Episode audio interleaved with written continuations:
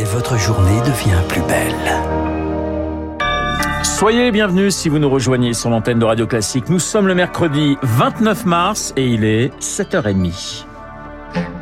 La matinale de Radio Classique avec Renaud Blanc. Et le journal présenté par Charles Bonner. Bonjour Charles. Bonjour Renaud, bonjour à tous. À la une ce matin, cinq banques françaises soupçonnées de fraude fiscale. 160 enquêteurs du ministère, 16 magistrats, une perquisition spectaculaire hier chez BNP Paribas, l'une de ses filiales, la Société Générale, Natixis et HSBC.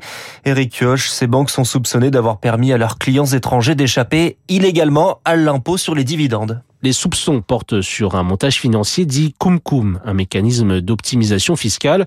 En gros, les actionnaires étrangers détenteurs d'actions françaises les transfèrent à une banque, généralement au moment où l'administration fiscale cherche à prélever les impôts sur les dividendes issus de ces actions. Une fois l'orage passé, il leur suffit de verser une commission à la banque pour récupérer leurs actions et les dividendes qui vont avec. C'est la complexité du dispositif qui prouve la supercherie, explique Vincent Drezet de l'Observatoire de la justice fiscale qualifier ça, c'est prévu par le droit français, d'abus de droit. Et c'est évidemment difficile à prouver, mais ça montre qu'il y a une telle sophistication d'impôt, quelque chose de très construit, de très sophistiqué qui pourrait échapper à l'impôt, qui relève clairement de la fraude. L'opération d'hier a nécessité le travail de 16 magistrats financiers, 150 enquêteurs et 6 procureurs allemands dans le cadre de la coopération européenne, signe de l'importance de la fraude, avance l'économiste Philippe Crevel. En France, c'est une première concernant l'ampleur. Il y avait déjà eu des cas dans d'autres pays. Cela porterait sur des montants extrêmement important, d'une ampleur d'un milliard euh, d'euros, si elle est avérée, si elle est vérifiée en tant que telle. Et il ne pourrait s'agir que de la partie émergée de l'iceberg. Cette fraude cum-cum pourrait s'élever à 150 milliards d'euros sur 20 ans en Europe. Et le ministre des Comptes publics, Gabriel Attal, promet prochainement un renforcement majeur, je cite, hein, de son plan de lutte contre la fraude. Charles, ils vont enfin se parler. Elisabeth Bonne va recevoir les syndicats après une dixième journée de mobilisation. Pas d'entrevue, pas de discussion depuis le 10 janvier, jour de présentation d'une réforme à l'origine d'un mouvement social qui dure.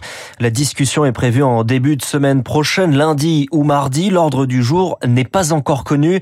Les syndicats veulent parler des retraites, appuyer sur pause et entamer une médiation pour sortir de la crise.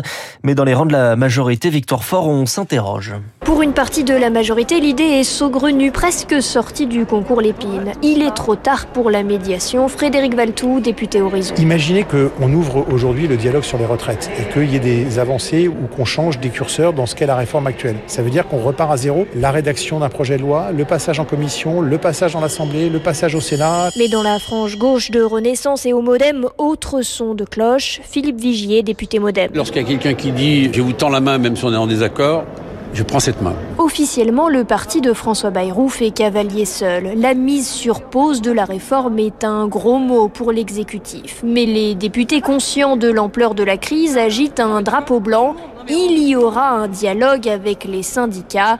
Sacha Houlier, Renaissance. Il y a un sujet salaire, il y a un sujet répartition de la richesse, il y a un sujet vieillissement et il y a un sujet bien-être au travail. Et toutes ces questions-là, aujourd'hui, elles n'ont pas fait l'objet de aucune disposition dans le cadre de ce nouveau quinquennat et c'est la raison pour laquelle on peut en discuter avec les syndicats qui le veulent dans les prochains jours. Non à la médiation, oui au dialogue avec toujours la même question. Cela va-t-il calmer le face-à-face avec la rue? La rue où il y aura une prochaine mobilisation jeudi prochain, le 6 avril. Hier, un peu moins de manifestants, entre 700 000 et 2 millions. C'est en baisse par rapport à jeudi dernier, mais toujours dans la moyenne depuis le début du mouvement. Aujourd'hui, la grève est levée des éboueurs à Paris. Pendant ces manifestations, la CGT tient son congrès à Clermont-Ferrand. Le successeur de Philippe Martinez doit être désigné en fin de semaine. Ferrarissime, les délégués ont rejeté le bilan d'activité de la direction sortante. Pratiquement 7h34 sur Radio Classique. Les grèves et les manifestations qui ont conduit euh, Charles III à annuler sa venue. Eh bien, il aurait dû partir de France aujourd'hui, mais la suite de son programme en revanche est maintenue. Il est donc attendu à Berlin avec son épouse Camilla. C'est sa première visite à l'étranger. C'est donc en Allemagne. Il prononce demain un discours devant le Bundestag et rencontrera des réfugiés ukrainiens. Pour aider l'Ukraine, la France doit passer en économie de guerre. C'est le souhait d'Emmanuel Macron qui appelait hier les industriels à prendre des risques à l'export. En échange, l'État va accélérer les procédures pour obtenir plus, moins cher et plus vite. Mais pour Marc Chassillan, spécialiste du secteur, il faut surtout de la commande publique On est sur une loi de programmation militaire qui va permettre de boucher les trous. Mais si vous voulez, on va pas multiplier la production des rafales par deux, ni celle des blindés, ni celle des frégates, de rien du tout en fait. Hein. Le seul domaine dans lequel on s'attend à une augmentation de cadence, c'est plutôt les munitions. C'est tout. Mais ces augmentations de cadence ne vont pas se traduire par des constructions d'usines pour multiplier les cadences par 10. Vous n'allez pas construire une deuxième usine pour fabriquer des matériels qu'on vous commandera jamais. Pas de commande, pas d'investissement, pas d'investissement, pas de risque. Un propos recueilli par Marc Tédé. La France euh, prévoit de doubler les livraisons d'obus à l'Ukraine. 2000 par mois. On y revient avec euh, le général Dominique Trinquant, invité de Radio Classique à 8h15. Les négociations en Israël continuent. La réforme de la justice contestée dans la rue est mise en pause. Les partis discutent. Aujourd'hui, le président américain Joe Biden estime de son côté qu'Israël ne peut pas continuer sur cette voie. Charles, l'incendiaire de la cathédrale de Nantes est jugé aujourd'hui. Il comparaît devant le tribunal judiciaire. Il s'agit d'un exilé rwandais qui s'occupait de fermer cette cathédrale. Son état de santé psychologique sera discuté par le tribunal. L'incendie date de juillet 2018 après sa détention provisoire. L'homme est aussi accusé du meurtre d'un prêtre en 2021. Le procès d'aujourd'hui ne porte que sur l'incendie. Elle fait de plus en plus de ravages en France. Sa consommation augmente fois 3 en 12 ans. On parle là de la cocaïne et avec elle les passages aux urgences. C'est ce que détaille une étude de l'Observatoire français des drogues et des tendances addictives.